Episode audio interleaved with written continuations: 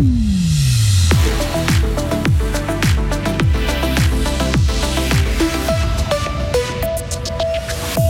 Patience, les touristes devront encore patienter avant de découvrir la maison du Gruyère 2.0.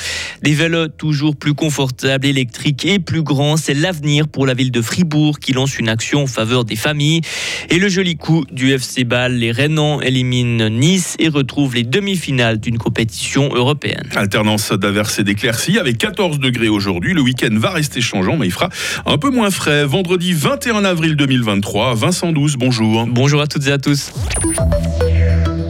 Les touristes et les amateurs de gruyère doivent faire preuve de patience. La Mecque du fromage doit se refaire une beauté. Un projet prévoit la construction de quatre bâtiments avec une fromagerie, un musée et un restaurant à la maison du gruyère à Pringy. Mais ce projet reste bloqué à cause d'une opposition.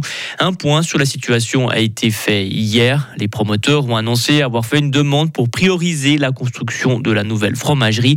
Philippe Voya est le chef de projet. On a une fromagerie qui est vieillissante, les installations sont vieillissantes et euh, nous aimerions éviter de faire des investissements importants sur les installations actuelles qui seront euh, démantelées avec le nouveau projet. Donc on a demandé l'autorisation de pouvoir construire au moins déjà la fromagerie, ce qui nous permettrait d'avoir une nouvelle fromagerie euh, en fonction plus rapidement. En espérant pouvoir avoir le permis de construire cet automne, on aura la nouvelle fromagerie qui pourrait être mise en service dans le courant de l'été 2025 et la nouvelle maison du Gruyère avec avec tous les bâtiments euh, en principe dans le courant de l'été 2027. Et le coût total du projet de la maison du Gruyère est estimé à environ 32 millions de francs. Vous devez amener votre fille à la piscine de la Mota ou votre fils à son cours de peinture à la Vignetta. Et ces déplacements en ville peuvent se faire en vélo plutôt qu'en voiture. C'est en tout cas ce qu'encouragent les autorités de la ville de Fribourg. Pour le faire, elles ont lancé hier une action pour promouvoir le vélo pour les familles. Fribourg met à leur disposition deux vélos électriques rallongés, appelés aussi long tail. Des enfants peuvent s'installer derrière le conducteur Pierre-Olivier Nops, conseiller communal de Fribourg, responsable de la mobilité. Le vélo, avec les évolutions technologiques, euh, vélo électrique, vélo cargo, vélo long tail, c'est véritablement devenu un outil pour le quotidien, soit pour aller faire ses commissions, soit pour aller travailler, soit pour ses loisirs, soit pour amener ses enfants à l'école, soit pour bricoler. Donc ça devient véritablement plus qu'une alternative à la voiture, ça devient une véritable concurrence à la voiture individuelle. Chaque fois qu'un automobiliste prend un vélo, il libère de la place pour celui ou celle qui doit impérativement pouvoir se déplacer en voiture. C'est chaque fois une voiture en moins dans le bouchon. Et si cette action vous intéresse, vous pouvez vous rendre sur le site internet de la ville de Fribourg pour vous inscrire.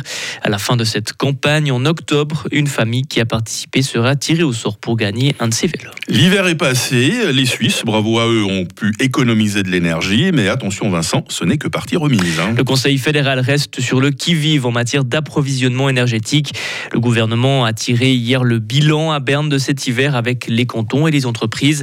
La météo plutôt clémente et les mesures d'économie ont permis euh, ces économies d'électricité, surtout euh, pour le gaz aussi. Mais l'hiver prochain s'annonce déjà tendu. Écoutez le ministre de l'Énergie, Albert Rusty. Il y a certains risques qui sont même plus grands que l'hiver dernier. Alors, on doit vraiment risquer tout d'abord d'avoir un hiver beaucoup plus froid. Ça, c'est en fait normal en Suisse.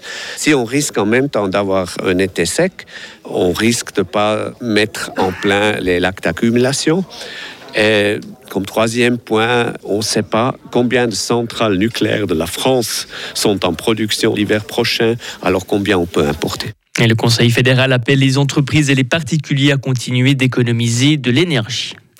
Explosion en Russie dans la ville de Belgorod. Cela semble être une bavure de l'armée russe. Une munition est tombée d'un avion russe, une tombée anormale, précisent les autorités. La ville de Belgorod se trouve très proche de la frontière ukrainienne. Joe Biden pourrait rempiler. Le président des États-Unis pourrait annoncer la semaine prochaine sa candidature à une réélection en 2024. Jamais une personne aussi âgée ne s'est installée dans le bureau ovale. Joe Biden a 80 ans. Il aurait 86 ans à la fin d'un possible deuxième mandat. Et on ne serait pas complet sans un peu de sport. Vincent, en football, tout d'abord, ce bel exploit du FC Bâle. Hein. Les Rénans se sont qualifiés hier soir pour les demi-finales de la Conference League. Après avoir fait match nul de partout, à la Lille, les Balois se sont imposés 2 à 1 en prolongation à Nice. Et en Europa League, on notera hier soir l'élimination de Manchester United. Les Red Devils ont été éliminés par le FC Séville.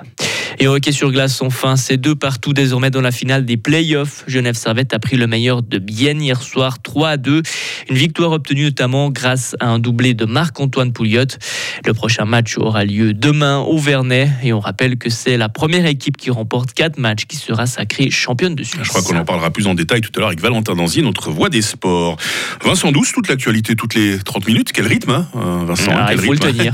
Rendez-vous dans quelques instants avec euh, toute l'équipe pour la question du jour. Retrouvez toute l'info sur frappe et frappe.ch.